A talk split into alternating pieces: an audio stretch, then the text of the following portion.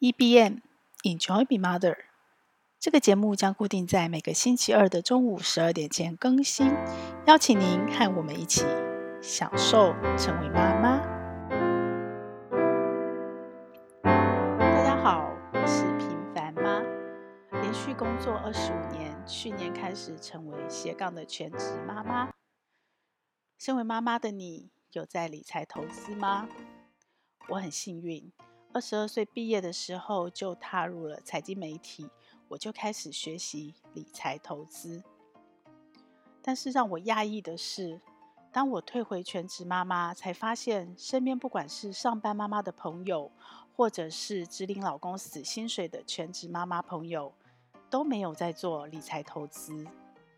他们误以为的理财投资，就是把钱存进银行里。或者是帮家人规划了相当的保险，可是这些保单，他们其实也不是很了解自己规划了什么东西。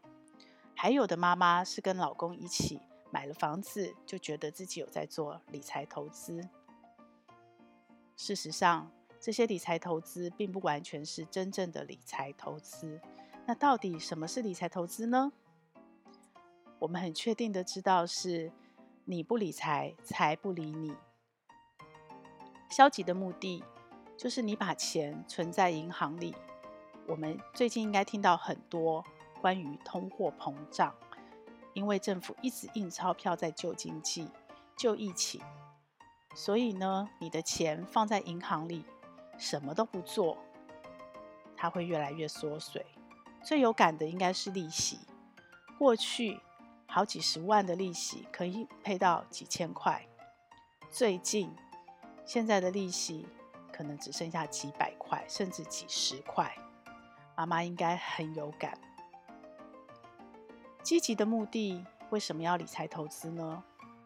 因为如果你知道怎么稳稳的、安全的做好资产配置，赚到时间复利，你的钱在七二法则下，只要在七年就会倍增，七 percent 的报酬率。可不可以做到？是可以的。如果你的报酬率可以更稳健的超过七 percent、八 percent，甚至十 percent，那么你就更有可能让你辛苦赚来的钱安全的长大。同样，身为女人，我在两个女儿还小的时候就开始耳提面命。长大以后，你们可以暂时不赚钱，但是你一定要持续拥有赚钱的能力。这个能力不是只有靠工作能力去赚取主动的收入、劳务报酬，还包括了理财投资、用钱赚钱所创造的被动收入。而在养钱、用钱赚钱的能力前，有几个观念，我觉得对我的帮助跟影响非常大。这五个关键字是在投资学跟经济学上的重要基础，我也希望能够先分享给各位妈妈，就像分享给我女儿一样。第一个要跟妈妈们分享的重要理财投资前要认识的关键字叫机会成本，这是经济学上的专有名词，在维基百科里是这样解释机会成本的。它是指决策过程中你面临了多项选择当中被放弃而价值最高的选择，又称为替代性成本，也就是俗话说的世界上没有白吃的午餐，鱼与熊掌不可兼得。简单的来说，机会成本就是你做了这个选择之后，你放弃的另外一个选择，而且是最高价值的选择，也就是你做了这个选择，你所牺牲的代价。为什么机会成本很重要呢？当妈妈都知道，人生是由一连串的选择组成的。所以在你每一次的做选择跟做决策的时候，机会成本就应该要跳出来，在你的理性考量之内。什么叫机会成本？我再举一个比较实在的例子，比方说，现在家里有一百五十万，先生想要中年转型创业用这笔钱，可是呢，儿子现在想出国念书，但家里就是只有一百五十万，这个时候。我们该如何做选择？如何理性的使用这笔钱，而不是用感情跟呃直觉来决定，或者是夫妻吵架谁吵赢了就谁用这笔钱呢？一般的家庭可能会直觉的以孩子为优先，这是对的吗？如果你加入了机会的成本考量，你就会开始理性的去思考。评估创先生创业的时机和成功机会有多高，以及儿子出国念书，他所有必要跟充要的条件和弹性，在这个时候是最好的时候吗？如果说爸爸的创业这个时候非常有把握，他已经十年磨刀磨了很久，所有的因缘具足，只差这笔钱就可以稳稳的走出第二个他的事业人生，那么。他有把握在未来三年赚回一千万，这时候你会怎么决定？因为儿子出国念书的这一百五十万的成本，就不是只有那一百五十万的学费成本，他还牺牲掉了爸爸可能在三年内赚回一千万的这件事情，他的机会成本就高达了一千万。所以，如果你是理性的家庭，妈妈，你又懂了机会成本，你在做每一个决策的时候，你在做每一个选择的时候，尤其是跟钱相关的决策，我们就不会凭感觉做事，我们会随时的衡量，帮自己、帮家庭找到一个机会成本最小、价值最高的选项。成本其实在经济学上有好几种，一种叫总成本。大部分人在做决策的时候，都是以衡量看得到的总成本来做。比方刚刚的一百五十万留学，就是一百五十万，最后可能再加上生活费，或许加起来是两百万。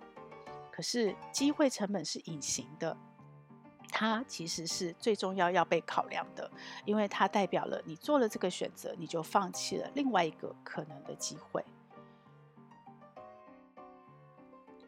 第二个。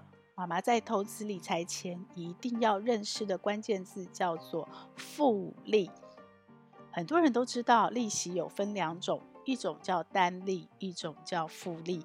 单利就是这笔钱直接给你一个利率，然后乘上去之后，我就会付你多少钱。比方一千块钱，我的单利是五 percent，那我就会付你五十块的利息。那什么又是复利呢？就是当你的本金利息加进去一千块，加了这五十 percent，一零五零，它就开始再继续滚五 percent 的利息，用一零五零本金利息一起算。于是呢，当你的本金一直在增加，你的利息也会跟着一直长大，本金加上利息就会快速的更增加你资产成长的速度。呃，在维基百科里面对复利的说法跟定义是，它是一种计算利息的方式。按照这种方式呢，利息除了会根据本金计算，也就是我们刚刚所说的单利，它新得到的利息同样可以升息，所以它的俗话叫做利滚利、驴打滚，或者是利叠利。所以呢，你只要把利息的周期安排计算的越密集，你的财富会增长的越快。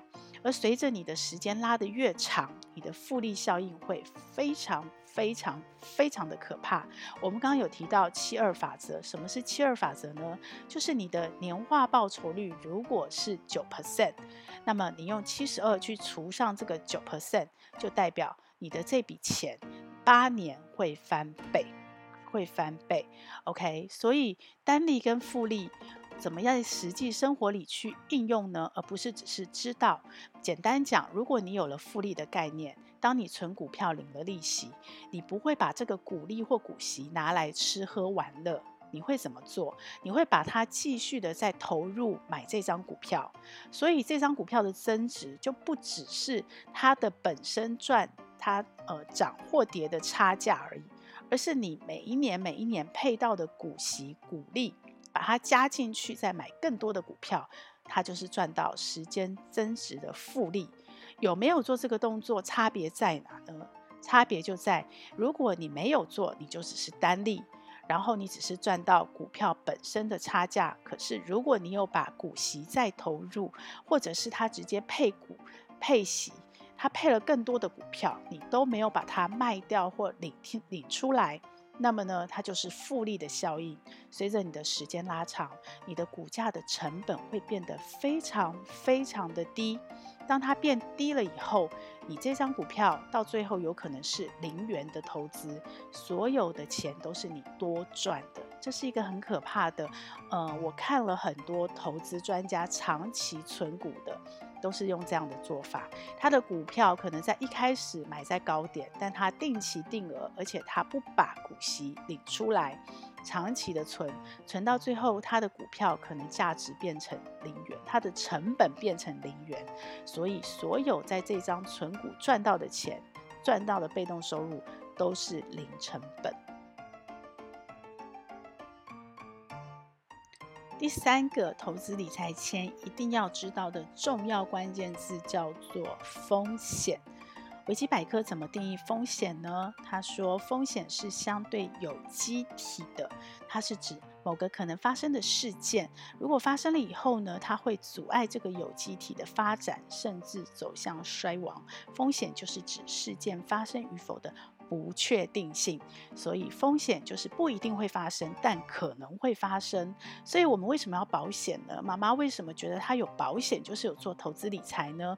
因为保险的精神就是在你不够钱，可是你预期可能未来会发生什么风险，要花到那那那么多的钱，那用什么方法呢？就有点像我妈妈古早时代的标会的概念，就是有钱的人先出钱，然后等他发生事情的时候再领这个钱，而我没钱。的人，如果一旦不小心发生了意外，我也因为每个月啊、每年他定期少缴了那一点点的钱小钱，但是一旦发生了意外，我就可以领到一大笔钱，而这笔钱哪来的呢？就是别人存的钱，但是他还没有发生这个意外，所以就很像标会，谁有急用谁先用，但是你要持续的存钱。那所以保险我们也是一样，有长期复利增值的概念在里面，你缴一个保险买一个保单都是二十年。三十年才满期，那在这二十年、三十年的过程中，你如果没有去做到任何的出险，你没有发生任何的意外，那么这笔钱就是在帮助别人。然后当然有满期领回，那那个时候保险公司他也用你的这笔钱。透过投资理财的动作，呃，不管是房地产，不管是投资理财工具，呃，金融商品，他就赚到了新的钱。所以，保险精算师，这在我们以前是薪水非常高、非常高的一个行业，因为他必须算得很清楚，保险公司才不会赔钱。在这么一个复杂的游戏机制下，好，拉回来，那对家庭来说。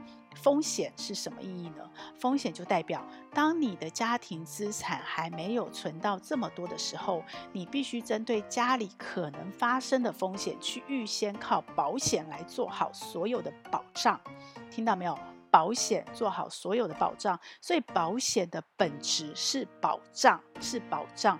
虽然后来我们因为呃新金融商品的发展和连结，很多人就拿保险也可以拿来做投资，尤其是对刚出社会呃薪水才一点点的年轻人，投资型保单是一个很吸引人的工具。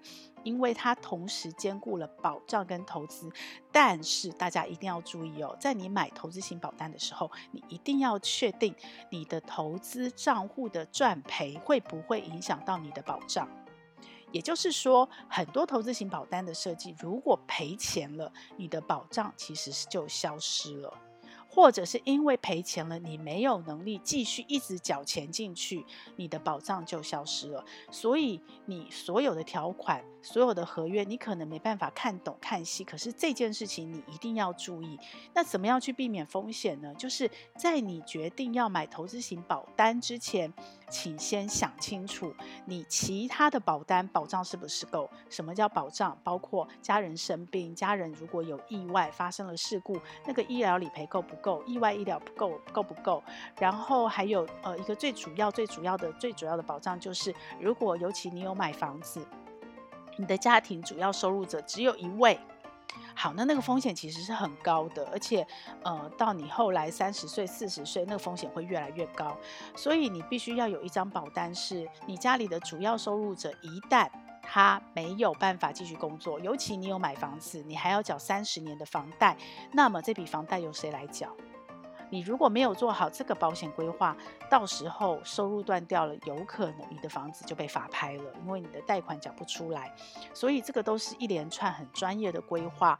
那保险的保障，这个我们在课程上是足以讲上三四堂、五堂、六堂课的，这是一个很重要的基础。所以爸妈，你在学投资理财，不是买保单就可以了，你一定要知道什么叫风险，而且你一定要把家里的保障想得很清楚，风险想得很清楚。当然。有很多的技巧，同样的一个保障，你不一定都要花很贵的保费去买到这个保障。它有很多很多不同的商品可以变化，可以弹性的运用。像我年轻的时候刚出社会，我没有那么多钱，而且我急着想存钱，所以我怎么去保障我自己呢？我可能就在产险买了比较高额的保障，可是我的保费非常的低，我的寿险就没有配置的那么的高。可是当我结婚了，我生了孩子，这个东西一定要。定期的检视，定期的规划，因为随着你的家庭一直不断的在调整，你的家庭和你的家人所需要的保障也是一直在变化的。所以，当你的人生发生重大的变化跟事故，包括你出事了，车祸，或者是生病，或是意外，还有你没有出事。可是你可能结婚了，你可能生了孩子了，你可能嗯，因为一个重大目标你要出国，或者是你换了工作，对，没错，换了工作，你都要重新回头去检视你的保单，检视你的保障是不是足够，然后是不是可以保障你现在的风险。第四个关键字，我们又回到了经济学上的成本，叫做沉没成本。经济学上其实有很多不同的成本了。那边际成本、边际效用，其实我觉得也很重要。对于妈妈要开发一个任何新的事情的时候，边际成本、边际效用也是一个理性思考很重要的考量因素。但是都没有重要到，呃，如果我只能选五个重要关键词，它没有办法超过沉没成本。什么叫沉没成本？也有人说它叫沉船成本。也就是说，呃，当你付出了一个成本，结果呢，你没有做到这件事情，或者是呃，你不做了，好，那这个成本就是消失了。那它通常都跟可变动的成本拿来做比较。什么叫可变动的成本？就是当你不做了，诶，这个成本你可以拿回来，它不会再发生。所以我们叫它沉船成本。我举个比较实际的例子好了，比方说，嗯，你今天去看电影，OK？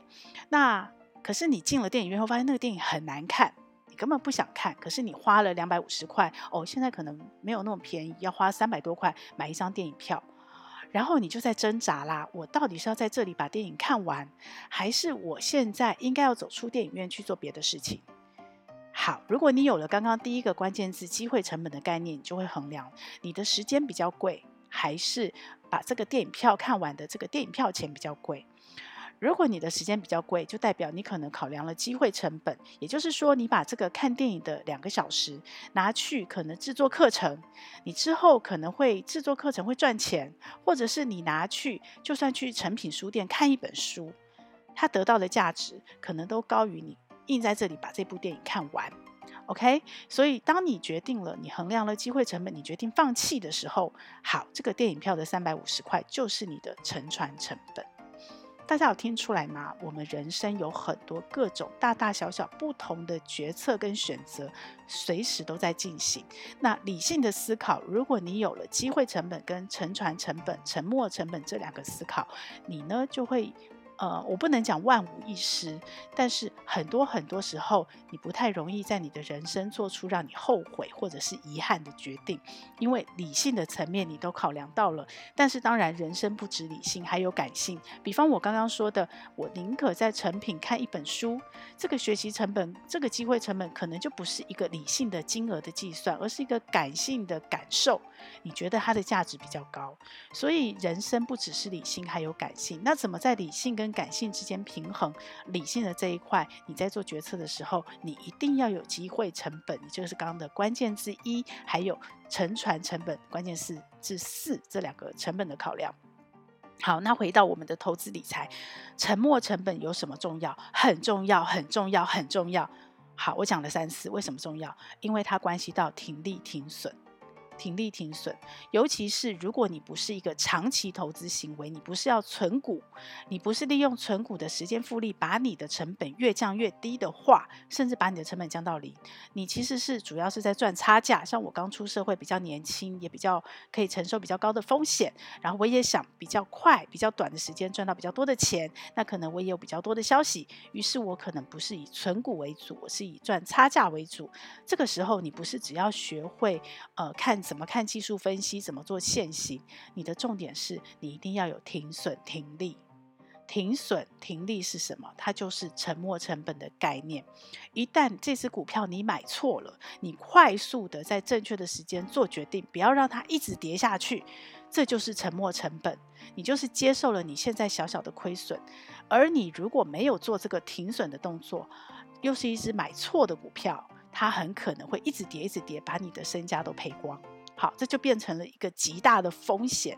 好，我们刚刚讲到的关键字风险，所以你一定要有停损停利的概念。但如果你是存股，而且你手上你是确定它是一只好股票，那个停损停利就是另外一种思考，另外一种层次跟观念了。我们刚刚说过了，你反而在下档的时候，你确定它是好股票，你确定它的长期配股配息以及它长期的公司本业的成长是值得你投资的，这个时候你反而该买。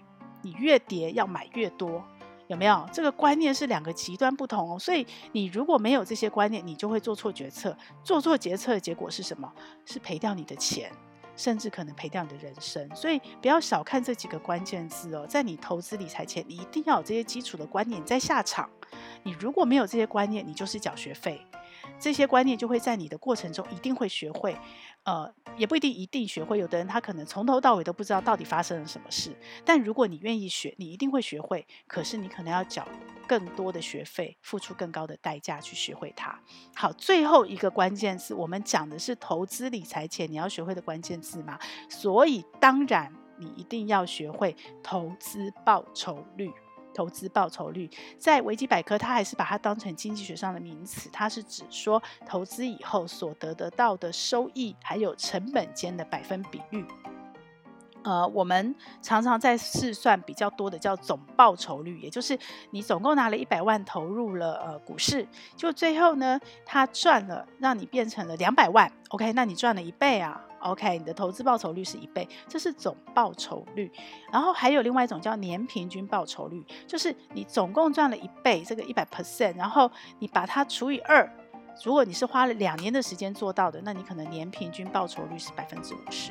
可是我们在投资学上，我们常常看的不是总报酬率，也不是年平均报酬率。当然这两个都要看，但是不是我们平常在讲说你在做投资组合的时候那个年报酬率几 percent，你要稳健的做到八 percent、十 percent 的年报酬率。我们讲的不是这两个哦，我们讲的是年化报酬率。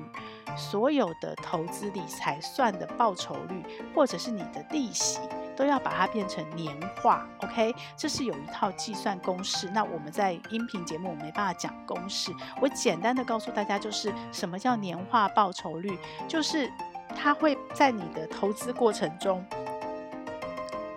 投资的风险还有时间都考虑进去，所算出的一个呃。每一年的你的报酬率，真正的报酬率，那最严格的年化报酬率，它还会把通货膨胀也考虑进去哦，也会考虑进去。所以呃，实际的成本状况比较真实的报酬的反应，我们要看的是年化报酬率。你之后开始理财投资的时候，你要去试算你的投资组合，你的资产配置是不是可以用七二法则翻倍那？那个报酬率，我们看的都是年化报酬率，OK，通通都是报酬率，但是。前面的字不一样，其实差很多哦。所以各位妈妈，你们有发现吗？如果你知道了这几个关键词，而且你把它实际应用在你的投资行为里，那个结果你可以想象吗？它会落差很大的。让我们一起来学习，怎么样认识更多的关键词？怎么样不要踩雷？怎么样可以同样一笔钱？同样一个行为，但是却因为你多知道了一些知识、一些嗯尝试、一些呃学习到的成果，而让你的投资理财变得不一样，让你的投资理财不是暴露在一个极高的风险下面，然后你不知道为什么赚钱，你也不知道你该买什么投资标的，哪一个赚最多你就买哪一个，这个就变投机了。我们不鼓励投机的行为，在投资理财你是可以相对安全、安稳的，让你的资产就去赚取那时间复利增值的红利，慢慢慢慢的长大，即使也会赔钱，可是你会赔的能够让你安心睡觉，让一边陪伴你，每一天晚上都能够微笑着入睡。你不但能够安心睡觉，你还能够用钱赚钱，让钱当你的好朋友，让你享受财富自由的快乐人生，享受快乐，也享受痛苦。让我们一起来享受成为妈妈。